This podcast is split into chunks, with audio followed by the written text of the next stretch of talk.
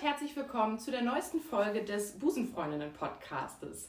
Wir melden uns heute mit einem Thema bei euch zurück und ähm, ja, wer unsere Folgen kennt, weiß, dass es immer schon mal um das Thema Alkohol, Alkoholsucht, auch den Konsum während des Lockdowns äh, ging, der bei Cindy und mir auch äh, ein bisschen höher war als normal und dann auch äh, Cindys Selbstexperiment 100 Tage kein Alkohol, wo wir sagen können, ab heute habe ich geschafft. Hast du geschafft. geschafft. Hat sie geschafft. genau, ihr Lieben. Und wir haben heute was ganz Besonderes für euch. Und zwar sind Cindy und ich heute nicht allein.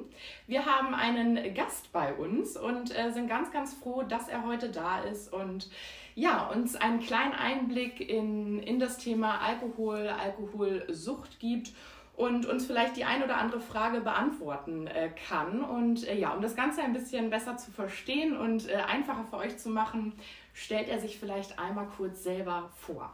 Genau. Hi, mein Name ist Robert. Ich bin 40 Jahre alt, bin verheiratet und habe eine sechsjährige Tochter. Und ich bin berufstätig. Genau. Hi Robert, schön, dass du bei uns bist. Schön, dass ich da, da sein darf. Ja, wir freuen wir uns. Freuen uns, genau. Wir konnten jemanden begeistern. Das, ähm, ja, uns hat dieses Thema immer schon mal interessiert und war, wie gesagt, hat immer mal so ein bisschen Einzug in, in die letzten Folgen gehabt und ja, wir dachten, wir gehen da mal ein bisschen, ein bisschen ins Detail. Und, und, genau, und äh, hören uns einfach mal eine richtige Geschichte an. So. Genau, ja, richtig. Und äh, da stellt sich auch für uns schon die erste Frage, oder uns würde zuerst interessieren, ähm, wie hat die Sucht bei dir angefangen? Also wie, wie ging das los? Und wahrscheinlich ist es ja auch am Anfang, dass man das gar nicht als, als Sucht betitelt. Also wann kam dieses Bewusstsein, okay, da geht es gerade in, in, eine, in eine falsche Richtung? Ja, es gibt ähm, verschiedene Faktoren, die zusammengespielt haben. Erstens äh, früh angefangen mit Alkohol, ich glaube mit 13, 14. Und dann hat sich das sowas auch schleichend denn entwickelt. Äh, es sind auch dann äh, Situationen dazugekommen, die posttraumatisch gewesen sind. Bundeswehr, Auslandseinsatz und andere Geschichten, da werden wir mit Sicherheit noch drauf kommen. Ja. Äh, ja, äh, früher ist es so gewesen, immer am Wochenende dann natürlich Alkohol getrunken mit Freunden. Mhm. Dann wurde es dann manchmal immer ein bisschen mehr, auch in der Woche, dieses äh, Feierabendbierchen und so. Irgendwann nach Jahrzehnten kommt dann auch noch Stress auf der Arbeit dazu. Man, man muss zu Hause funktionieren und dann wird das dann halt immer mehr und immer mehr. Und das ist dann bei mir dann nachher schleichend gekommen. Gemerkt, eingesehen habe ich es denn, als es eigentlich schon fast zu spät gewesen ist. Ja, aber hast du das dann selber gemerkt oder kamen quasi andere auf dich zu und haben gesagt, äh, du, irgendwas stimmt hier nicht? Oder hast du selber gemerkt, so, oh, es ist zu viel? Hm, gemerkt, dass es zu viel ist, ja. Aber eine Sucht eingestehen? Nein. Mhm. Ich hatte ähm, 2016, am 1. August, hatte ich angefangen, bei meiner jetzigen Arbeit zu arbeiten und bin als Fahrer engagiert gewesen. Oder immer noch. Und ich habe nach drei Wochen mit 1,2 Promille meinen Führerschein verloren. Der Arbeitgeber hatte mich nicht gekündigt. Ja. Ich hatte elf Monate keinen Führerschein gehabt und musste auch eine hohe Geldstrafe bezahlen. Und eigentlich sollte man der Meinung sein, dass man daraus lernt. Nein, das habe ich nicht. Ich hatte irgendwie gerade mal vier Monate meinen Führerschein wieder und habe dann mein Auto unter Alkoholeinfluss gegen einen Glascontainer gesetzt. Auto Totalschaden, ich kaputtes Knie und wieder 0,8 Promille drinne gehabt, Polizei dann auch da gewesen und ja, der Arbeitgeber war natürlich nicht begeistert. Hatten mir natürlich Familie, Freunde, alle, keiner ist begeistert gewesen. Und der Arbeitgeber hat mir aber auch äh, die Chance gegeben, äh, weiter da bleiben zu dürfen, wenn wow. ich aber eine Therapie mache. Mhm. Ja, das war die Voraussetzung. Dadurch habe ich dann ähm, bin ich zu einer Suchtberatung gegangen mhm. und äh, mich der dann auch so weit äh, ausgetauscht. Eigentlich war ich nicht dafür, eine stationäre Therapie zu machen. Ich aber da spricht der Alkohol dann wirklich noch aus einem, weil man möchte sich diese, diesen Schmach, diese Scham möchte man sich nicht aussetzen, man möchte sich das nicht eingestehen, dass man selber ein Süchtiger ist oder sonst irgendwas. Ja. Aber die Einsicht kam wirklich erst äh, ziemlich spät. Während, während des Ganzen auch schon, also wo du während der Therapie schon oder? Nee, das war kurz vor der Therapie. Ich war ja bis, ich glaube, ähm, ich habe am, am 20. Juni 18 bin ich in die Therapie gegangen. Mhm. Und sechs Wochen vorher war ich erst damit einverstanden, bin ich damit mir auch selber im Klaren gewesen, dass ich wirklich ein Problem damit auch erst habe. Mhm. Und ja, wer zweimal seinen Führerschein wegen Alkohol verliert innerhalb von so einer kurzen Zeit und dann der Meinung ist, er hat kein Problem mit Alkohol. Ja. das war dann wahrscheinlich auch Alltag, ne? Also äh, du bist wahrscheinlich aufgestanden, aber da kommen wir auch gleich noch zu, ähm, dass man dann überhaupt alkoholisiert Auto fährt. Ja, es war ja dann ja. etwas, was man brauchte, was der Alltag war und ja, da kommen wir tatsächlich auch schon. Also wie, wie war der Alltag zu der Zeit? Wie, du bist morgens aufgestanden, weil du bist ja deinem Job immer noch nachgegangen, so klang das jetzt gerade. Also das hast du geschafft oder gemacht. Ähm. Richtig, um überhaupt funktionieren zu können, hatte ich denn, es ist alles tot, äh, komplett stressig. Ich habe Vollzeit gearbeitet, ich konnte keine Pause damals machen, weil ich ständig überall unterwegs sein musste, musste überall aushelfen. Und auf der Arbeit soll es funktionieren. Zu Hause musst du präsent sein und dann auch noch allen möglichen Haushaltskram machen, da alles mit unterstützen. Und sozialer Kontakt war komplett eingeschränkt. Das heißt, man ist eigentlich komplett zu, ein, äh, zurückgezogen gewesen. Ja. Und das war auch für einen selber sehr frustrierend und dadurch, ähm, ja, ich sag mal jetzt, äh, die letzte Zeit, wo es denn so schlimm gewesen ist, ich glaube, das ist das Einzige, wo man drüber dann sprechen sollte. Mhm. Äh, da bin ich dann morgens nach dem Aufstehen auf dem Weg zur Arbeit, habe ich mir dann schon beim ersten Kiosk äh, eine kleine Flasche Sekt geholt, damit ich dann gleich wieder leicht auf Level anfangen konnte. Wenn ich dann mein Auto beladen habe, habe ich die erste Tankstelle aufgesucht, da kamen schon die nächsten zwei, drei Proseccos und dann, das ging den ganzen Tag so. Ich bin den ganzen Tag eigentlich nur angetrunken gewesen. Und immer wieder dann auch rangefahren. Also du hattest dann quasi nichts zu Hause, weil da war ja dann wahrscheinlich auch die Familie, die das irgendwie mitbekommen hätte. Das heißt, es war dann der erste Kiosk, die erste Tankstelle und so hatte man wahrscheinlich dann seine Station, also über den im, im Alltag. Genau, richtig, ja. Aber merken das nicht die Mitarbeiter, wenn du jetzt auf Arbeit bist? Also ich kenne das ja von mir so, da sagt dann jeder, oh Mensch, du hast eine Fahne, wenn du mal einen Sekt trinkst und man riecht es ja auch. Natürlich also die, das. Sagen die denn was? Also ähm, ich bin ja nicht ganz doof gewesen in der Hinsicht. Ich habe ja ständig ein Parfüm bei mir gehabt. Äh, Desinfektionstücher, Creme, äh, Lutschbonbons und Kaugummis und sowas. Und wenn das dann angefangen hat zu doll zu riechen, ja, dann halt Gesicht mit diesen Desinfektionstüchern, eingecremt, Parfüm drauf, Bonschen rein. Und trotzdem ist es einem nicht präsent, dass man süchtig ist. Also das finde ich so ganz verrückt, weil eigentlich du entwickelst ja, man entwickelt ja richtige Strategien. Genau, ne? genau also richtig, ja. ich würde jetzt nie drauf kommen, mir mit einem, mit einem Desinfektionstuch das Gesicht irgendwie abzuwischen. Aber ja klar, man, man entwickelt wahrscheinlich so sein eigenes Leben nach dieser Sucht oder also Richtig. oder um, um die Sucht herum. Ja, spannend. Aber es muss dich auch gestresst haben. Du musst ja immer denken, mhm. oh Gott, hoffentlich merken die anderen das nicht, oder? Selbstverständlich, das war ein Dauerstress. Ja. Und dann trinkt man wahrscheinlich noch mehr dadurch. Ja, natürlich, man richtet sein ganzes Leben dann nur noch danach. Ne? Und zu Hause hatte ich dann mit meiner Frau eine Abmachung, dass abends gibt es nur noch ein Bier. Mhm. Bevor meine Frau nach Hause gekommen ist, habe ich dann schon eins getrunken. Wenn sie dann gerade in die Tür rein ist, habe ich mir dann eine Bierdose rausgeholt aus dem Kühlschrank, gerade aufgemacht, hier mein erstes. Mhm das natürlich dann auf Ex weggezischt und dann mein Versteck auch zu Hause gehabt. Ne? Und dann immer weiter auf Pegel zu haben. Das ist schon. Ja. Wusste deine Frau davon oder inwiefern ähm, hat die das dann mitbekommen? Oder gar nicht? Da war es wahrscheinlich noch das, das legitime Feierabendbier. Mm, ja, sie hat schon mitgekriegt, dass das schon etwas überhand geworden ist, weil ähm, man ist ja auch ab einem gewissen Stadion nicht mehr ganz sich selbst. Ne? Ja. Also man, man ja. wird manchmal ein bisschen aggressiv oder wenn man das nicht ist, das ist aber ganz selten bei mir, dass ich aggressiv geworden bin mhm. oder sowas. Ähm, ich bin jetzt nicht handgreiflich oder sonst irgendwas, sondern halt Stimme laut, launisch gewesen in dem ja. Sinne. Ne? Und ansonsten bin ich eigentlich immer nur so Musik laut, Party feiern, mit meiner Tochter dann halt Quatsch machen. Es ist aber. Aber ich glaube, gerade als Partner merkt man, okay, mein Partner ist anders. Also das ist selbstverständlich, das ist klar, ja. ja. Und dann hattet ihr ja das auch schon mit dem Feierabendbier entwickelt. Aber klar, du hast dann danach noch dein dein Leben mit dem Kiosk und der Tankstelle mhm. noch anderweitig ähm, Aus, ausgebaut. Ja.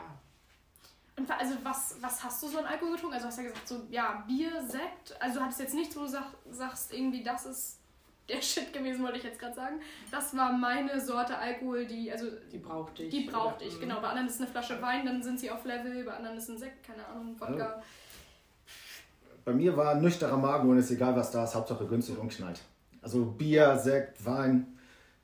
Hier so eine Wodka Gorbatschow mit Spritzdings da drin oder sowas ist mir dann immer zu teuer denn oder sowas mhm. gewesen, weil dafür hätte ich mir dann ein günstigeres Bier holen können oder eine ja. Flasche Sekt dann halt. Ne? Mhm. Ja, man sollte einfach nur günstig sein und, ja. und den, den Sinn erfüllen, den Zweck Genau, erfüllen. richtig. Es ist ja auch wirklich immer so, dass ich das Gefühl habe, das günstigste ist das, was wirklich am schnellsten knallt. Sei es so ein Sekt für 1,50 Euro, keine Ahnung, bringt mir mehr, als wenn ich mir mhm. eine Mische mache aus einem 10-Euro-Wodka, keine Ahnung. Ja. So.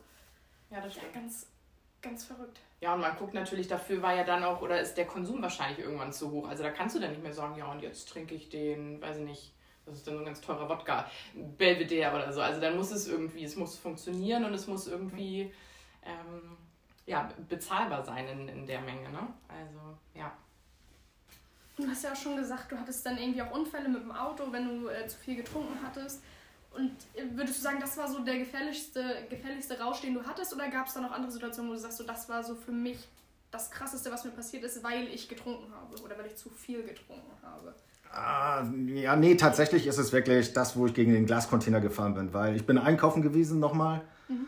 Äh, meine Frau hat mich losgeschickt, sollte mal, ich glaube, Wasser und noch ein paar andere Kleinigkeiten kaufen und ich wollte sogar meine Tochter mitnehmen. Aber sie hatte keine Lust gehabt mitzufahren. Und ich stelle mir heute gerade vor, ich wäre mit, mit meiner Tochter, nur weil ich übermütig gewesen bin, äh, an der Ampel zu viel Gas gegeben, aus der Kurve rausgeflogen und dann gegen Glascontainer gefahren. Ne? Also das war schon äh, auch vom, vom, vom Kopf her, was hätte alles da noch passieren können. Was wäre passiert, wenn da jemand langgegangen wäre? Oder, ne? Das war dann doch schon ziemlich hart. Mhm. Ne? War dir das in der Situation schon bewusst oder kurz danach oder kam das erst relativ spät? Also, dass du da im Auto vielleicht noch gesessen hast nach dem Unfall und dachtest, oh Gott sei Dank war, war meine Tochter jetzt nicht dabei? Nee, im ersten Moment war ich nur geschockt. Das kam alles im Nachhinein. Mhm. Das kam alles erst später. Da habe ich mir im ersten Moment kein, kein, keine Platte gemacht. Ich hatte ja auch meinen ganzen Einkauf, nachdem das Auto ja, Airbag ist ja aufgegangen, alles, das Auto stand da schräg gegen Glascontainer geknallt. Erstmal meine Sachen rausgenommen, nach oben gebracht zum, äh, nach Hause, weil das direkt vor der Haustür passiert ist. Äh, meine Frau dann erzählt, dass sie einen Unfall hatte. Hatte natürlich nicht erzählt, dass er zu viel getrunken hatte oder sowas. Ja, als ich wieder runterkam, stand schon die Polizei da. Ach, ja, und ich dann zur Polizei, ja, ich musste nur mein, meine Sachen schnell nach oben bringen, meine Frau Bescheid sagen und ich hatte mein Handy nicht dabei. Ich, jetzt ne, ich wollte jetzt gerade anrufen. Ja. ja. Und ja, habe dann auch gleich erzählt, ja, ich habe zu Hause gleich voller Schock mir erstmal äh, Wodka Cola reingehauen und sowas. Ah, wir haben hier Nachtrinker, die wussten gleich Bescheid. Ach, ja, ja, ja. Ja klar, aber auch da wird man dann schon, ne? Also sagt, ja, ja klar, ich, ich wäre gekommen und jetzt hatte ich mir erstmal auf den Schock. Also ja, mhm. man bestimmt wahrscheinlich sein, sein Leben danach. Man hat für, für jede Situation irgendwie eine Ausrede parat die Tücher dabei, den, den Lutschbonbon. Mhm. Ja. Verrückt. Und wie, wie lang war das, also insgesamt, also wann, wann hat das angefangen, so viel zu werden und dann bis zu den Unfällen, also so im, im Ganzen, du sagtest ja, du hast relativ früh angefangen, aber wann war das, dass du jetzt rückblickend sagst, okay, ab, wenn man das so sagen kann, ab da war ich süchtig, ab da also ich, wenn ich jetzt im Nachhinein überlegen würde, würde ich sagen, es hat so Mitte 2017 angefangen, wo es dann mein sozialer Kontakt immer kleiner geworden ist. Meine Freunde sind von Hamburg weggezogen. Ich habe vorher in Münster gewohnt, also von, von Hamburg nach Münster und dann wieder von Münster nach Hamburg zurück. Und da habe ich mich natürlich gefreut, hier wieder in Langhorn zu sein bei meinen Freunden. Die dann natürlich alle weg. Sozialer Kontakt war gleich null, das heißt nur noch zu Hause. Und ja, da hat es dann langsam angefangen mit Überhand zu nehmen und dann auch, ähm, ja, Immer, es wird immer mehr. Wird immer mehr. Und das war ja dann vielleicht auch so das Ventil. Ne? Also das war dann irgendwie der, der Ausgleich für die sozialen Kontakte, irgendwie verschiedene Umbrüche. Ich muss Ge funktionieren und dann mhm. war das wahrscheinlich so ein beständiges oder etwas, was du auch anfangs selber kontrollieren konntest. Also so dieses, das, das kaufe ich mir jetzt, wisst ihr, worauf ich hinaus möchte? Das habe ich jetzt so, das ist was, was Sicheres in meinem hm? Ja, Leben. richtig. Also genau. wenn alles andere wegbricht so genau. und das ist und da muss ich irgendwie auch nur funktionieren und morgen früh wieder zur Arbeit so, aber das ist etwas, das, das kann ich bestimmen so, das, das liegt in meiner Hand, bis es dann irgendwann wahrscheinlich aus den eigenen Händen gleitet. Ne? Genau, richtig, mhm. ja. Also ich stelle mir halt gerade vor, wenn man so gewohnt ist, jeden Tag zu trinken und man braucht wahrscheinlich so und so viel am Tag, weiß ich nicht, wie viel trinkt man am Tag? Was meinst du, wenn du das hochgerechnet hast, wie viel du am Tag sechs halbe Dosen und zwei, drei Flaschen Sekt am Tag. Auf nüchternen Magen. Ich habe nur abends gegessen. Boah. Mhm. Jetzt habe ich meine Frage ganz vergessen. Halbe, ganz, so halbe, also drei Liter Bier ungefähr ja. und mhm. äh, eine Sektflasche, glaube ich, 7,5. Also auch noch etwas über zwei Liter Sekt. Mhm. Ja. Das ist schon ordentlich. Das war so. Und gab es bessere und schlechtere Tage? Also hatte man Tage, wo man sagt, oh, heute war irgendwie Arbeit gut, das war gut, ich habe vielleicht mal wieder mit einem Freund telefoniert, da brauchte ich das gar nicht so oder war das irgendwann schnurzegal und du brauchtest immer drei Liter Bier? Nee, das war konstant eigentlich immer dasselbe. Mhm. Es ist, man hat sich manchmal auch vorgenommen, auf dem Weg nach Hause, so, nee, heute ist jetzt mal ein bisschen Ruhe. Okay. Aber man hat ja zu Hause seine Verstecke gehabt, kaum ist man zu Hause gewesen, man war alleine. Hat man die erste Tür geöffnet, wo man was versteckt hatte und dann ist man da rangegangen. Und einmal angefangen, gab es bei mir auch kein Ende. Wie so ein Rausch dann wahrscheinlich, ne? Also dann braucht man einfach immer, immer mehr. Richtig. Und wie fühlt man sich? Also ich kann mir das so schlecht vorstellen, du trinkst dann deine, keine Ahnung, 5 Liter am Tag, ähm, die anderen Leute vielleicht am Wasser trinken. Und was ist, wenn du das nicht kriegst? Also man hat ja dann bestimmt ein bestimmtes Gefühl, so wenn, weil, keine Ahnung, ich sag jetzt mal, ihr habt Wochenende und du bist mit deiner Familie irgendwo unterwegs, da kannst du nicht heimlich trinken. Was dann? Also was passiert dann mit dir oder mit deinem Körper? Dann habe ich entweder habe ich immer Ausreden gefunden, um nicht mitzumüssen, wenn sowas dann ist. Mhm. Wenn es dann mir zu lange geworden ist, oder ich habe auch da schon, schon getrunken, dann habe ich gesagt, meine Frau, du darfst fahren. Mhm. Ich habe mir dann schon einen hinter die Birne gegossen, bevor wir losgefahren sind. Und wenn, was ich, wenn wir zum Beispiel Hagenbecks Tierpark sind oder sonst irgendwas, da gibt es ja auch überall mhm. Kiosse, Imbisse, da drin Restaurants, wo man dann sagt, oh, ich gehe mal kurz auf Toilette, zack, zwei halbe kurz, eins, zwei, weg und dann geht's weiter. Im Urlaub an All-Inclusive, was ja, glaubst du, das war. Ja. War es da mehr? Also konnte man da, weil es da so frei verfügbar Richtig, war, ja. dann ja. war es wahrscheinlich, musste man es ja gar nicht so organisieren. Also da konnte man sagen, Mensch, und jetzt ist Urlaub und ach, Sonne und Pool, da, da darf man mal. Genau, richtig. Das morgens dann auch beim Frühstück gleich angefangen. Da konnte man auch Sekt nehmen und sowas und dann ging es da gleich los. Ja. Aber das war Streit vorprogrammiert, oder nicht? Wenn ich mir überlege, wenn ich zu Hause, das war der erste Lockdown, weiß ich noch, da habe ich wirklich auch na, täglich ist jetzt glaube ich übertrieben, aber viel getrunken, auch unter der Woche. Und mein Partner, der fand das halt gar nicht lustig und hat halt gesagt, warum machst du das? Und dann, ja, ach Mensch, heute, ich fühle mich nicht so, na, gib's noch mal eine Flasche Wein oder wie auch immer. Ähm, ich bin gerade völlig aus dem Kontext. Streit vorprogrammiert. Genau. Also, dass das. Ja. Dass deine Frau also, das mitbekommt. Genau, hat, der Familie, das macht ja was mit einem so. Mhm. Und wenn das dann wirklich auch im Urlaub, sag ich jetzt mal, ihr seid im Urlaub und dann, sie kriegt ja auch mit, dann ach ja, all-inclusive und dann trinkt man mal einen. Mhm da streitet man doch, oder? Das, das ist doch, macht doch irgendwie auch eine scheiß Stimmung einfach.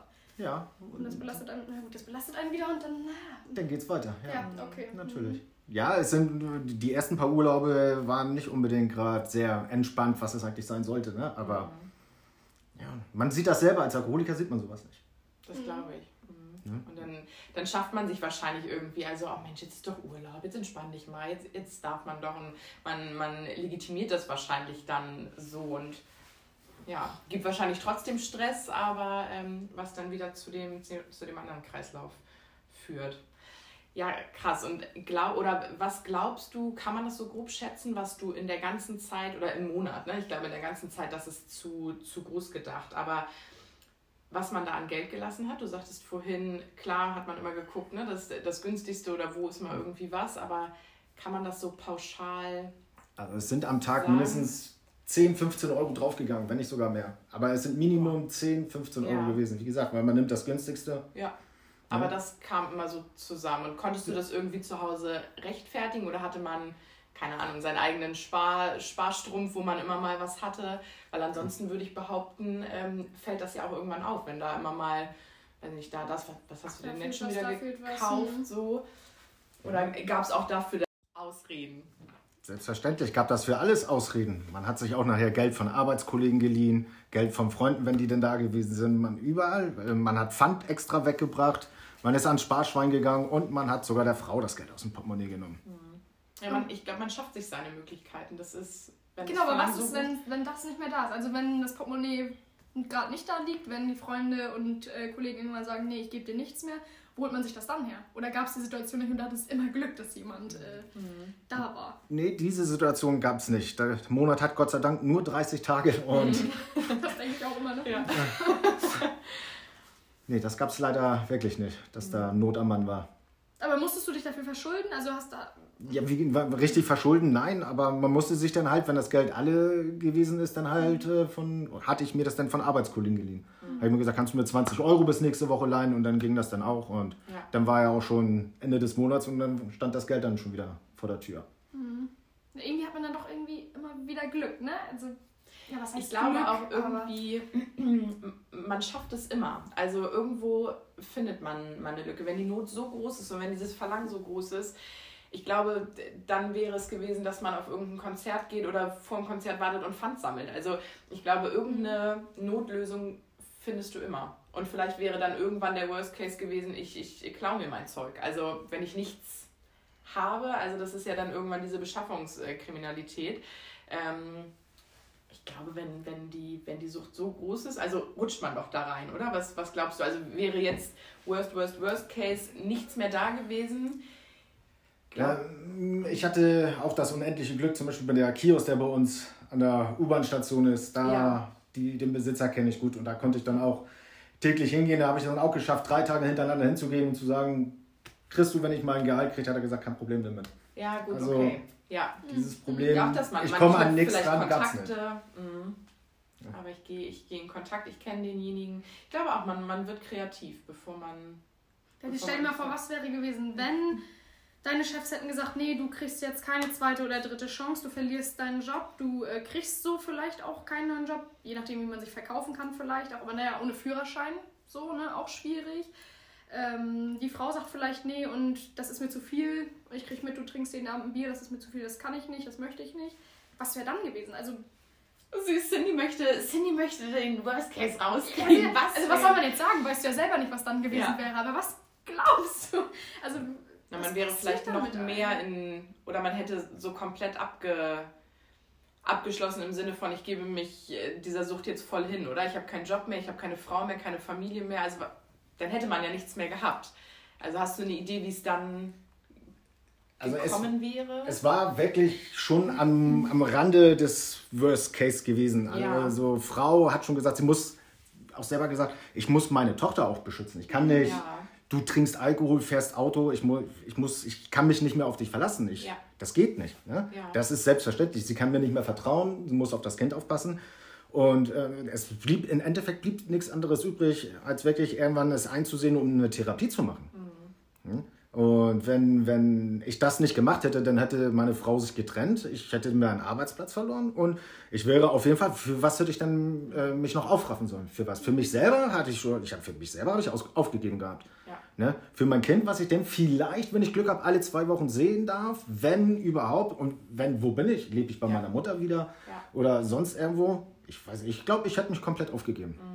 Ja, da bin ich überzeugt von. Ich wäre auf der Straße gelandet dann. Genau, also so, so stelle ich mir halt so die typische Obdachlosigkeit vor. Also so, So denkt den- man, den kommt Weg es. dahin, ne? ne? Genau. Du, Ja. du weiß nicht, konsumierst Drogen, verlierst dadurch deinen Job, verlierst dadurch vielleicht deine Familie und sitzt dann auf einmal auf der Straße. So, ne? das, so stelle ich mir das vor.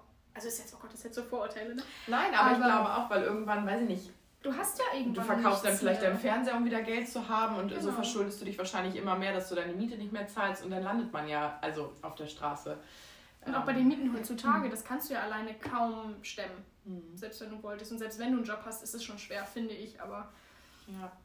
ähm, ja, genau. Also hast du einen guten Kontakt zu deiner Familie? Also, dass du da wenigstens irgendwie einen Rückzugsort gehabt hättest, wäre es soweit gekommen? Ja, ich hätte immer zu meiner eigenen Familie gehen können. Das wäre nicht das Problem gewesen. Ne? Also die, die, die stand immer hinter mir. Und ähm, die hat auch immer gesagt, das ist alles ja auch nicht so schlimm. Vielleicht haben sie auch die ganze Gefahr nicht richtig erkannt oder sonst irgendwas. Aber die, die haben immer gesagt, du schaffst das, du bist groß und Toll. das ist, ja. Und die wussten auch von Anfang an Bescheid oder Ja, ich musste mich ja natürlich auch äh, öffnen. Ich musste mich ja outen, weil ähm, sonst hätte ich auch keine Chance gehabt, mal bei meiner Frau zu bleiben. Weil wenn das dann heißt, na, nee, nur komm nur bei uns in den Kreis, bloß keinen anderen erzählen, weil äh, dann schafft man ja sich wieder so eine eigene Position, wo man dann selbst, äh, äh, sich wieder abschottet. ja und, genau, und, und, und wo man sich ja dann selbst wieder auch wieder mit dem Alkohol verbünden kann oder sowas. Ne? Aber wenn alle Ja. Bescheid wissen, dann haben mehrere Leute ja das Auge auf dich und schon bist du unter Kontrolle. Ah, Das kann spannend. natürlich auch stressen, Ja. aber es kann dir aber auch natürlich, so wie es bei mir gewesen ist, aber auch helfen. Ne? Weil jeder hat ein Auge auf dich. Ah, was macht er? Kann der? Ja. Ist natürlich auch. ja, so eine eigene Hilfestellung, ne? Ja, also, guter Gedanke. Ja. Ne? Es kann natürlich beides sein. Es kann natürlich Mhm. stressen und in vollkommen das Gegenteil umwandeln, aber es kann dir aber auch äh, komplett helfen, so wie es bei mir gewesen ist. Wie gesagt, es geht bei jedem anders, ne? Ja. aber bei mir hat es auf jeden Fall geholfen. Ja, weil ich würde es mir eher als Druckmittel vorstellen, wenn das ist ja wie wenn, weiß nicht, ich sage jetzt, ich esse einen Monat lang keine Schokolade, dummes Beispiel, und jeder Mhm. sagt immer, ach, du nimmst jetzt aber hier, ne, aber du guckst jetzt nicht bei den Süßigkeiten da, und so, das würde mich irgendwann so nerven, wenn mich jeder im Blick hat, weil jeder gucken will, ob ich das jetzt schaffe. Ähm, das Aber du würdest vielleicht setzen. auch weniger zu. Also ich glaube, ich würde deinen Weg wählen. Ich bräuchte das auch, so dass jeder irgendwie, dass ich schon weiß. Da hat jetzt aber XY noch mal ein Mhm. Auge drauf. Ja. Und das hat dir dann quasi auch nochmal äh, geholfen. Und trotzdem war deine Family immer für dich da und du hättest immer hingehen können. Genau, richtig, ja. Schwieriger ist das mit Schwiegereltern gewesen. Ja. Die waren natürlich nicht so begeistert. Mhm. Schwiegermuttern erst recht nicht, weil äh, ist ihre Tochter, was tue ich ihr alles äh, damit an? Und konnte Schwiegermutter natürlich überhaupt nicht verstehen. Ich denke, du liebst sie, da wär, kriegst du natürlich auch schön viel vorgehalten. Ja, das ich meine, glaube ich. man macht damit natürlich ein, ein richtig schön schlechtes Gewissen. Dann- Ich denke, das gehört auch dazu, um damit mit, mit der Situation umzugehen, um damit auch klarzukommen. Ne? Ich meine, keiner wird sowas gerne hören und äh, es tut sehr weh auch auf jeden Fall. Aber äh, wenn man Scheiße baut, muss man dafür auch gerade stehen und muss man sich das natürlich auch anhören. Ne? Schwiegervatern war etwas schwieriger, weil er uns ein neues Auto geschenkt hatte und hatte mir das auch teilweise mal vorgehalten. Und ähm, das war für mich so ziemlich auch mit das Schlimmste. Oh, das glaube ich. Ja, da fühlt man sich ja dann auch, also auch wenn ich nicht mehr so in dieser, in dieser ver veralteten Rolle bin und trotzdem, glaube ich, fühlt man sich gerade nochmal in seiner männlichen Ehre oder wie auch immer und dann vielleicht nochmal vom, vom Schwiegerpapa eine, eine kleine Spitze irgendwie gekränkt und, und ähm, ja, boah, das glaube ich, da standhaft zu sein. Aber eine, eine gute Einstellung, weil ja, ich muss mir das anhören und es macht nicht viel mit meinem Selbstwert und wahrscheinlich ja dann auch eher nochmal eine Situation, wo man sagt, oh, jetzt hätte ich gerne irgendwie eine Flasche Sekt, so, ich, ich will es nicht mehr hören. Aber auch Chapeau, ja, wenn ich Scheiße baue, muss ich es mir, muss ich's mir anhören. Also, ja. Und wie ist, ja, nee, Nee, sag ruhig. nee sag mal. Ähm, hast du das Gefühl, du musst dich oft dafür rechtfertigen, wenn du jetzt mal nicht trinkst? Oder, ähm, genau, ja, wenn du jetzt irgendwie in einer Runde sitzt und alle also trinken mit neuen Leuten nicht. vielleicht, ne? Genau, oder auch neue Leute, die deine Mhm. Vorgeschichte nicht kennen. Dass man da oft sagen muss, warum, warum trinkst du jetzt nicht? Willst du nicht auch ein Bier oder ein Sekt oder was auch immer? Mm, Ja, solche Situationen sind natürlich auch vorgekommen, aber dann kam natürlich am Anfang immer die Ausrede, ich muss noch fahren oder ich fahre Ah, ja. und dann gab es dann halt Ausreden dafür, warum man denn nicht trinkt. Ne? Aber sonst rechtfertigen, natürlich klar, meine Familie, Familie von meiner Frau musste man am Anfang auch.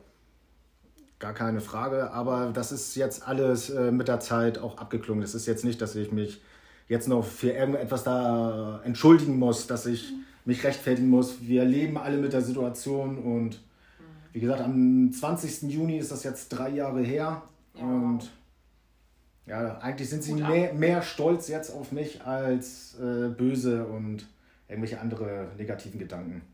Das mit, miteinander aufarbeiten können. Ne? Ja. Und ähm, genau, du sagtest gerade von deiner Familie äh, totale Unterstützung, wahrscheinlich auch äh, von Anfang an, bei den Schwiegereltern so ein bisschen schwierig.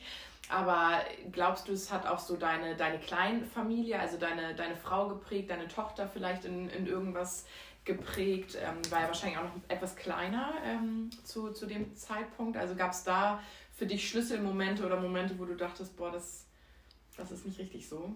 Ja, es ist zum Beispiel beim Einkaufen ist es äh, gewesen, wenn wir an Getränke vorbeigegangen sind, Ja. dann wusste sie, wenn sie Bier gesehen hat, das gehört zu Papa. Wenn sie von Lipton einen Eistee gesehen, wusste sie, das ist Mamas und äh, sie trinkt halt Wasser oder Tees. Aber sie wusste immer, Bier, Papa. Bei der Werbung, das trinkt Papa auch. Im Fernsehen, also das war schon. Und jetzt, wie gesagt, es ist ja abgeklungen. Also sie assoziiert das ja nicht mehr mit, mit Alkohol und Papa zusammen. Das ist. Weil also das war wirklich damals dann spürbar, wo das einfach präsent war, wo diese Sucht war.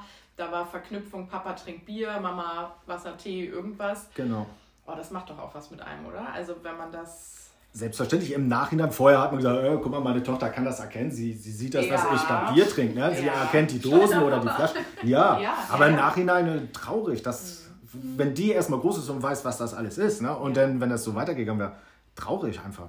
Ja? Bis, nee, dann bin ich auch ganz froh, dass das jetzt so ist, dass, dass sie da keinen Bezugpunkt mehr da hat. Ja, schön, dass das dann so richtig, also dass das nicht mehr, nicht mehr in Verbindung gebracht wird. Mhm. Und spinn dir das mal weiter. Ne? Das Kind erzählt in der Kita nachher, Papa trinkt immer ganz viel Bier. So, ne? Ja. Und die Erzieher denken auch, was ist da zu Hause los? Ja, was das auch so selbstverständlich. auslösen Ja. kann, ne? Was für ein Rattenschwanz. Oder bei also. Oma und Opa. Wenn sie bei Oma und Opa zu Besuch ist, ja, Papa trinkt immer Bier. Aha, Mhm. ist ja interessant. Mhm. Ja, bei Oma und Opa, wenn ich da gewesen bin, da war es ja dann auch. Wenn wir übers Wochenende da geblieben sind, wir sind Freitagabend dann da gewesen. Da, Robert, wie sieht's aus? Ein Bierchen? Zack. Die haben nur Bier gekauft, weil sie wussten, ah, ich komme. Mhm. Dafür Macht man ja auch tatsächlich so. Also ich Ja. weiß auch, ich weiß genau, wer gerne was trinkt und kauft es dann. Und es ist meistens Alkohol. Der trinkt, Wirklich. gerne, der trinkt gerne ein Bierchen, so dann, dann holt man es halt. So, man Ja. möchte ihm gerne Freude machen. Das war bei uns früher auch äh, gang und gäbe. Wenn ich Geburtstag hatte, meine Geschwister oder die Kinder, jedes Mal, wenn dann irgendjemand dann äh, gekommen ist oder wir irgendwo hingefahren ist, stand da Bier auf dem Tisch. Dann gab es gleich, wer möchte was trinken? Ich nehme Bier. Ja. Weil heute ist das nicht mehr so. Ähm, viele verstecken dann aber auch, wenn ich zum Beispiel wenn Papa Geburtstag hat oder sowas. Ja. Wir fahren dahin, der trinkt auch gerne Bier und der wohnt mit seinem Kompagnon in einem Haus zusammen und äh, die haben da auch eine Garage, wo sie dann äh, eine eigene Bar drin haben und sowas. Dann geht er dann auch mal runter mit Thorsten und dann trinken die dann da ein und Ja. lassen mich dann außen vor. Obwohl keiner muss, wenn er was trinken will, sich dann vor mir verstecken oder muss das vor mir verstecken, weil, oh Robert, komm, pack die Flasche weg. Muss Ja. keiner, es triggert mich nicht mehr. Aber das ist schon noch so ein bisschen geblieben, ja? Das nimmst du in deinem Umfeld äh, wahr. Also wahrscheinlich Ja. auch Leute, die dir irgendwie nahestehen, die dir nur das Beste wollen. So, Mensch, dann, dann gehen wir halt runter in den Keller. Also das ist nach wie vor, wo man es wahrscheinlich immer noch mal spürt, dass da, dass da mal was war. Auch wenn du sagst, das ist jetzt für dich irgendwie an acta, aber da wird man dann noch mal damit äh, konfrontiert wahrscheinlich, ne? Ja. Mhm. Aber uns geht es ja genauso. Also wir hatten das ja vorhin, wo wir überlegt haben, so, oh Mensch, müssen Ja, wir jetzt hier die. Flaschen wegstellen, weil macht das irgendwie ein komisches Gefühl im Raum, wenn hier jetzt Flaschen Ja. mit Alkohol stehen. Im Ja. Regal, da wo sie immer stehen. Aber so denken wir ja dann. Wenn wir es selber nicht kennen oder wissen, denken wir, wir müssen was verstecken, damit es Ja. dir damit besser geht. Aber ich weiß nicht, ob es dir damit besser geht, wenn wir Sachen vor dir verstecken. Also Also ich muss äh, ganz ehrlich sagen, auch zum Beispiel, wo ich in STZ angefangen habe, ich musste die ersten zwei Wochen komplett da bleiben, bevor ich Frau und Kind dann erstmal wiedersehe. Und dann das erste Wochenende, wo ich wieder raus darf, sind wir äh, im Stadtpark gewesen. Und dann, ich glaube, wir waren gerade eine Stunde da und dann siehst du da die ganzen Leute, auch, auch Jüngere, die dann da sitzen mit ihren Bierchen, mit ihren Sekt oder sonst irgendwas. Ja, habe ich auch zu meiner Frau gesagt, ich halte es nicht mehr aus. Ich sage, ich kann nicht hier bleiben, bitte fahr mich zurück. Oh, das glaube Ne? ich. Also das ist am Anfang ist das sehr, sehr schwer gefallen dann auch. Ne? Heute ist das jetzt so, ähm, wenn ich, ich bin neulich am Griechen vorbeigefahren, da saß tatsächlich, was heißt neulich, war noch letztes Jahr im Ja. Oktober oder sowas. Und da war noch draußen dann auf und der stand dann da draußen, äh, oder er saß, hat auf sein Essen gewartet und hat erstmal ein großes Hefeweizen getrunken. Da kommt natürlich auch dieses, oh, die Sonne fängt gerade an zu scheinen, du sitzt da draußen, hast, ich will jetzt nicht sagen, oh, ich würde jetzt auch am liebsten, aber ähm, ich vermisse es auch nicht, aber ich kenne ja diese Situation. Es ist, ja. Oh, das wäre jetzt auch schön, aber dann war es aber ja, auch. man, Ne? man Es, verbindet das ja auch. Nee, ja, selbstverständlich. Es äh, triggert aber auch nicht. Ne? Jetzt nur, oh, jetzt habe ich Suchtdruck und jetzt muss ich irgendwo Ja. hin oder sowas. Das war äh, am Anfang so, aber ich habe mich komplett mit dem Thema auseinandergesetzt und abgehakt für mich. Für mich gibt es soweit erstmal keinen Alkohol. Natürlich kann ich nicht sagen, es gibt niemals nie Alkohol, weil es wird irgendwann auf jeden Fall irgendeine Situation kommen, wo man auf jeden Fall zur Flasche wieder greift. Das weiß ich ganz genau. Es wird kommen. Ja, es ist jetzt nicht ein ganz normaler Auslöser, wenn ich sage, oh, HSV hat verloren, ich steige nicht auf, wo ist ja. die Flasche? Ja. Es sind mit Sicherheit eher so schlimmere Sachen, wenn meiner Schwester, Familie, irgendwas da passieren sollte oder Irgendwas, sowas. Ne? was dir nochmal zusetzen wird. Genau, aber auch selbst da weiß ich, wenn sowas passiert, dann ähm, wird sowas. Ähm, du musst dann natürlich gleich wieder gegen angehen. Ne? Du, du kannst dich dann dahinter nicht verstecken, das weiß ich dann auch.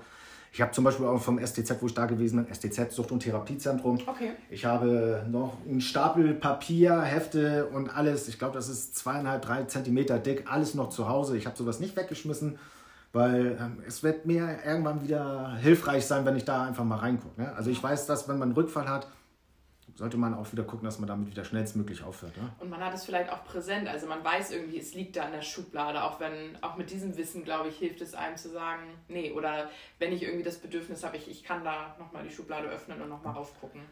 Ja.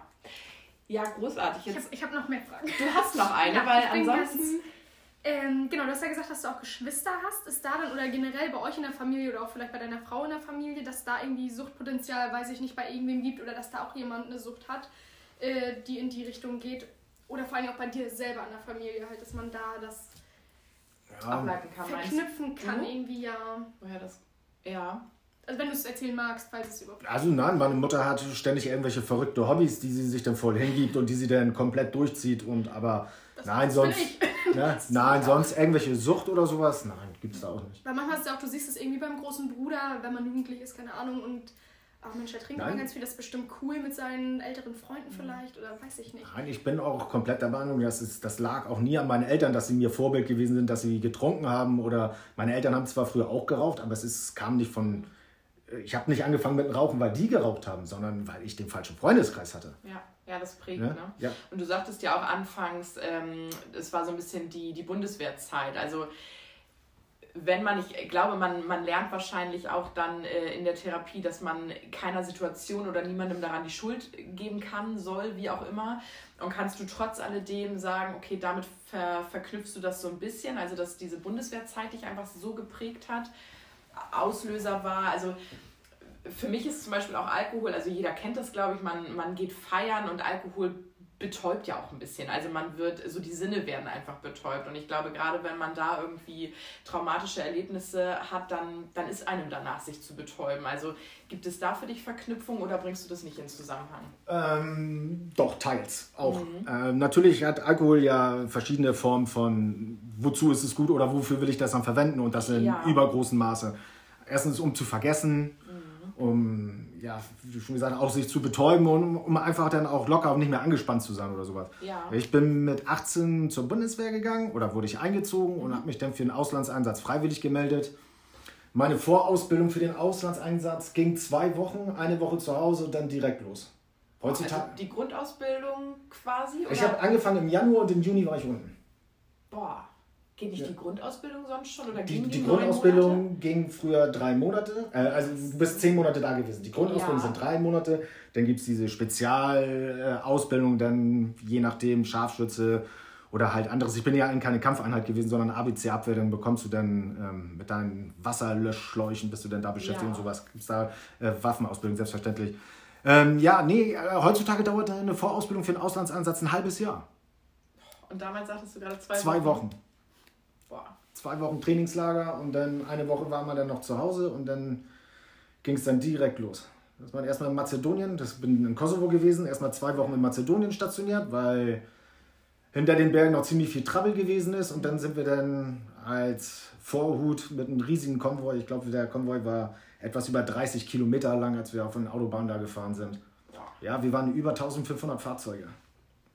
Wahnsinn. Stell dir das mal vor. Und du wirst zwei Wochen darauf vorbereitet, wahrscheinlich explizit. Ja. Ne? Also bist, ist man eigentlich nicht vorbereitet. Du bist absolut nicht vorbereitet gewesen. Ne? Man könnte sagen, die Bundeswehr hat äh, fahrlässig gehandelt mhm. und aber sie wussten es damals ja auch nicht einfach besser. Also es ist nicht so, dass sie einen mit Absicht dann da so reingeschickt haben und äh, drücken wir die Daumen, da wird ja, schon. Toll, toll, toll. Ne?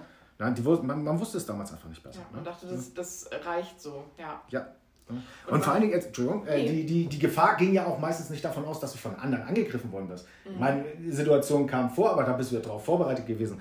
Ähm, man, man, kennt ja auch die schlechten Filme aus dem Fernsehen oder sonst irgendwas ja. und versucht sich ja auch dementsprechend dann zu verhalten. Das Schlimme ist ja, wenn, du, wenn deine eigenen Leute unsachgemäß mit einer Handfeuerwaffe umgehen und dann den eigenen Kollegen anschießen. Oh Gott. Ja, das so was ist, ist vorgekommen, ja. So was ist vorgekommen, ja. Ja, ja und wahrscheinlich andere prägende Ereignisse, Erlebnisse. Und gab es da abends auch irgendwie, also ich stelle mir das jetzt wirklich, ich kenne es nur aus dem Film, äh, man, man kommt abends in sein Lager und äh, da sind Zelte aufgebaut oder Container, keine Ahnung. Ähm, und da hat man wahrscheinlich auch nicht viel, man muss sich vielleicht irgendwie unauffällig verhalten. Gab es da auch schon Sachen, wo man sagte, okay, und dann gab es abends in der Runde nochmal das obligatorische Feierabendbier oder äh, hatte das da Alkohol konnte man da auch kaufen. Wir haben ja. äh, Taschen, extra Taschengeld, Buschgeld heißt das, gekriegt. Ah, ja. So eine kleine Karte gekriegt, damit konntest du dir täglich äh, Alkohol zwar kaufen, aber nur in kleinen Maßen. Ah, Wer okay. betrunken erwischt worden ist, wurde sofort nach Hause geschickt und das, äh, dann wird es auch vor das Kriegsgericht kommen oder so. Also da gibt es richtig Strafe drauf. Ah, okay, das war nicht, das hat sich dann keiner oh, getraut. Tag nein, nein, überstanden, nein. jetzt aber hoch die Tassen. Ne, nein, nein, okay das gab es auch nicht. Wie gesagt, äh, das mit den, da ist unser stellvertretender Zugführer, hat unseren Zugführer nach einem unendlich äh, langen Tag äh, bei einer unsachgemäßigen Hand, Handhaltung mit der Handfeuerwaffe dann auszusehen angeschossen. Und ja, das sind dann halt solche Sachen, ne? weil du bist zwölf Stunden in Einsatz und dann sollst du noch TD, also technischen Dienst am Fahrzeug machen, ja. Waffe reinigen. Als Vorgesetzter musst du dich ja dann auch noch um, um die kleinen Leute dann da, sag ich mal, jetzt kümmern und, und ja, und irgendwann vergisst du dann, bist, bist du so daneben, auch komplett überfordert, dass du halt äh, vergisst, mit der Waffe ordentlich umzugehen. Und dann schießt du aus Versehen mal deinen Zugführer an, der dann geschlafen hat. Oh ja, ja, und du stehst dann daneben und putzt dein, dein, dein Gewehr auf den Sonntag und weißt nicht, was du machen sollst, obwohl du dafür ausgebildet bist. Ne? Und also, du weißt ja auch, du hättest da auch schlafend liegen können, also auch das und nicht deine Waffe da putzen. Ja, die ersten zwei Nächte, ich meine, die Albaner und äh, die Kosovaren, die schießen ja, wenn, wenn sie irgendwelche Geburtstage, Hochzeiten haben, die, die nehmen ja ihre AKs und schießen ja einfach in die Luft. Ja, einfach vor Freude. Die, die, zu denen gehört das wie. Okay. Gott, wie, wie Kinder. der Reis damals, ne, ja. bei der Hochzeit so. okay. Ja. Ja. Oh, man ist da dann in Unterhose mit kugelsichere Weste, Helm und Gewehr dann rausgelaufen. MP steht schon, kann wieder reingehen, ist gar nichts los. Alles in Ordnung. geheiratet. Ja. Aber dann sind aber auch, du, du gewöhnst dich da ja dann auch dran, ne? Ja. Und wenn du dann in so einem riesigen Zelt bist und da haben dann zwölf Leute dann drinnen geschlafen und du bist eigentlich in der Mitte und wirst dann vom Sonnenstrahl geweckt, denkst du, ah was, ich habe mich dann oben auf dem Doppelbett geschlafen, Ja. werd vom Sonnenstrahl geweckt, ich sag, wieso, wie, wer macht denn hier das Licht an? Und dann guckst du, ah, dann hast du dann Löcher im Zelt. Oh Und sie haben die durchgeschossen. Ja, du hörst es schießen, ach, ist gar nichts los, bleib schlafen. Oh, das macht ja auch was mit einem, ne? Also wenn du, dann siehst du dreimal irgendwie morgens diese Löcher und ähm, Ja, und dann mein Auslandsansatz hätte sechs Monate gehen sollen. Ja. Ich war etwas über zwei und dann bin ich wieder nach Deutschland zurück in Bundeswehrkrankenhaus für Neuropsychiatrie gelandet dann auch. ja. Aber kümmert sich da wirklich einer, also das ist jetzt nochmal so ein ganz anderes Thema, ne? Bundeswehr, ich glaube, das ist nochmal so ein krasses Thema für sich, aber Aber kümmert sich da irgendwer um einen wirklich, wo du sagst, Ja. das bringt dir was? Sie, sie wollten sich um mich kümmern, die haben sich Mühe gegeben, ich wollte es aber nicht. Okay. Ich wollte so schnell wie Ah. möglich da wieder raus. Ich habe mich, ja, einfach nichts wissend, mit 18 Jahren ist man ein King Dingeling, man ist unsterblich. Und dann Ja. haben gesagt, so alle, alles, was der Arzt hören wollte, alles hat man mitgemacht, alles, alles ist schön, die ganze Welt ist rosa, bloß schnell raus, ja, wieder ab nach Hause, wieder zur Einheit. Und glaubst du rückblickend, ähm, hätte es irgendwas oder hätte es dich bedingt vor der Sucht schützen können, wenn du dich darauf eingelassen hättest? Oder bringst du das? Ähm, eventuell hätte, wenn, hätte ich mich darauf eingelassen, hätte es mit mehr Sicherheit auch etwas anderes gemacht, weil zum Beispiel ich richte jetzt auch dadurch ähm, mein, mein, mein Alltag auch etwas danach, weil, äh, wie Ja. gesagt, ähm, weil du konntest die Gefahr ja nicht kommen sehen. Das kann ich ja dann heute zum Beispiel, das ist so ein Tick, der ist bei mir hängen geblieben. Ich kann nicht ins Stadion gehen, wenn es voll ist, außer man ist betrunken. Ich kann nicht auf Konzerte gehen, wenn ich zum Beispiel einkaufen gehe. Ich gehe Samstagmorgens um sieben, stehe ich auf, um acht bin ich beim Einkaufen. Um der Menschenmasse, genau. Ich, ich Ah, möchte ja. der Menschenmasse entfliehen. Ich kann Bus fahren, ist ganz schrecklich auch für mich. Und Ja. weil ich kann keine Gefahr kommen sehen. Wenn ich das nicht kommen sehe, ich kriege keine richtigen Panikattacken, Mhm. aber mir wird unwohl. Ich fange an zu schwitzen, die Augen sind überall nur unterwegs, nur nicht, ich konzentriere mich nur nicht darauf, was eigentlich wichtig sein würde. ne? Also deswegen. Also man merkt, es passiert irgendwas mit einem. Ja, selbstverständlich. Und das hat natürlich dann auch die Auswirkung, dann trinkt man dann auch, um dieser Situation zu entfliehen. Ne? Ja. Und äh, das, man ist froh, nach so einem, auch wenn es nur kurz gewesen ist, nach so einer Auslandsreise, man hat auch so viel anderen Mist noch gesehen. Wie schlecht geht es den Leuten da unten und wie gut hast du es dann trotzdem hier in Deutschland, dass man dann einfach nur noch leben möchte. Und Ja. man ist der Meinung gewesen, wie gesagt, mit 18 Jahren, man ist unsterblich und lebt da Leben einfach und macht. Hilfe brauche ich nicht. So sieht's aus. Ja, Ich glaube, Psychologen, das Thema hatten wir ja gerade in der letzten Folge, dass das so auch ist, man, man fühlt sich auch bescheuert, man will sich ja nicht eingestehen, man braucht vielleicht auch Hilfe oder so und deswegen geht keiner zum Psychologen oder zum äh, Psychotherapeuten oder was Ja, auch ich glaube immer. gerade damals noch, ne? Also mittlerweile kommt ja so ein bisschen diese Achtsamkeit, diese Achtsamkeitswelle, aber ich glaube, damals, wo, als du 18 warst, damals, Ja, Als du jung warst. nicht gemein, nein. Aber da war das wahrscheinlich noch verpönter so. Also da warst du der Coole, wenn du sagst, warst du nach dem Auslandseinsatz nicht zum geil, so. Ja, Ja. ja, ja, Mr. Mr. Unsterblich, wie du es gesagt hast. Ja, das glaube ich. Aber da kann man ja schon fast nachvollziehen, warum man sich das Leben dann irgendwann schön trinkt. Also, oder? Also, Ja, um dann Wenn wahrscheinlich auf Konzerte erlebst. gehen zu können, um ins Stadion zu gehen, so dann, dann haut man sich mal ein paar hinter die Binde, so dann kann man das ertragen. Also, ja. Es gab da wirklich auch äh, so eine Situation, da haben wir uns, bin ich mit meinem besten Kumpel, sind wir ein Ice Cube Konzert gewesen auf, Ja. im Bunker. Und es hat ist ja gerade, eng, ne? ja, ich glaube 20 Minuten stand er mit der Vorband. Er stand gerade 20 Minuten auf der Bühne und habe ich auch gesagt, ich muss nach Hause. Ich sage, ich kann nicht mehr. Ich habe es nicht mehr ausgehalten, Weil Ja. oh, und jeder, der den Bunker kennt, weiß, dass es da ja, wie also. voll das da drin ist. Boah, Und wenn ja. auf einmal die Masse nach vorne läuft, weil Ice Cube dann da vorne stand, du, du konntest ja gar nicht stehen bleiben. Mhm. Du wurdest mit nach vorne gedrängelt, alle sind gesprungen und äh, du standst da eigentlich nur eingequetscht und Ja, hüpfst mit. ja, Konnte ich nicht, musste ich auch wieder nach Hause. ja, Wahnsinn. Ja. ja, das ist ja auch so, so alltagsmäßig. Also, wenn du schon sagst, Busfahren zum Beispiel, so manchmal muss man einfach mit dem Bus fahren. Sei es das Auto ist in der Werkstatt so, und du hast einen längeren Weg oder so. Ja, ihr kennt ja die Schüler, die sich so einen, so einen Bus noch reinquetschen. Oh, kleinste Lücke, Ja, ich muss ja. noch mit rein. Ich sage, ja, steigt immer ein, ich gehe eine Station zu Fuß, mal gucken, vielleicht ist es gleich besser. Ja. Ja. Dann, dann warte ich lieber. Ja. Wahnsinn. Eine Frage liegt noch. Du hast noch eine, ne? Ah, na komm. Ähm, Eine gab's gebe ich noch, eine noch und dann ist Schluss mit lästig hier. ähm, Gab es auch noch andere Drogen anstatt den Alkohol? Also hast du, sagst du, du hast auch noch andere Sachen ausprobiert, weil Alkohol hat irgendwann vielleicht nicht mehr gereicht oder hat nicht den Rausch gebracht, den man wollte vielleicht? Also ja, ich habe auch andere Drogen genommen. oder ich habe Drogen genommen, aber ich habe jetzt nicht äh, mit irgendeiner Sache aufgehört, um dann damit weiterzumachen, mhm. sondern einfach auch, um es auszuprobieren. Ich habe sehr viel Marihuana, Marihuana auch geraucht, habe damit aber, das wusste meine Frau auch, ähm, damit aber dann auch irgendwann zeitig aufgehört, weil es passte nicht mehr. Alkohol habe ich aber auch zu der Zeit getrunken. Also es ist jetzt nicht, dass ich dann eine mhm. Suchtverlagerung gemacht hatte oder sowas.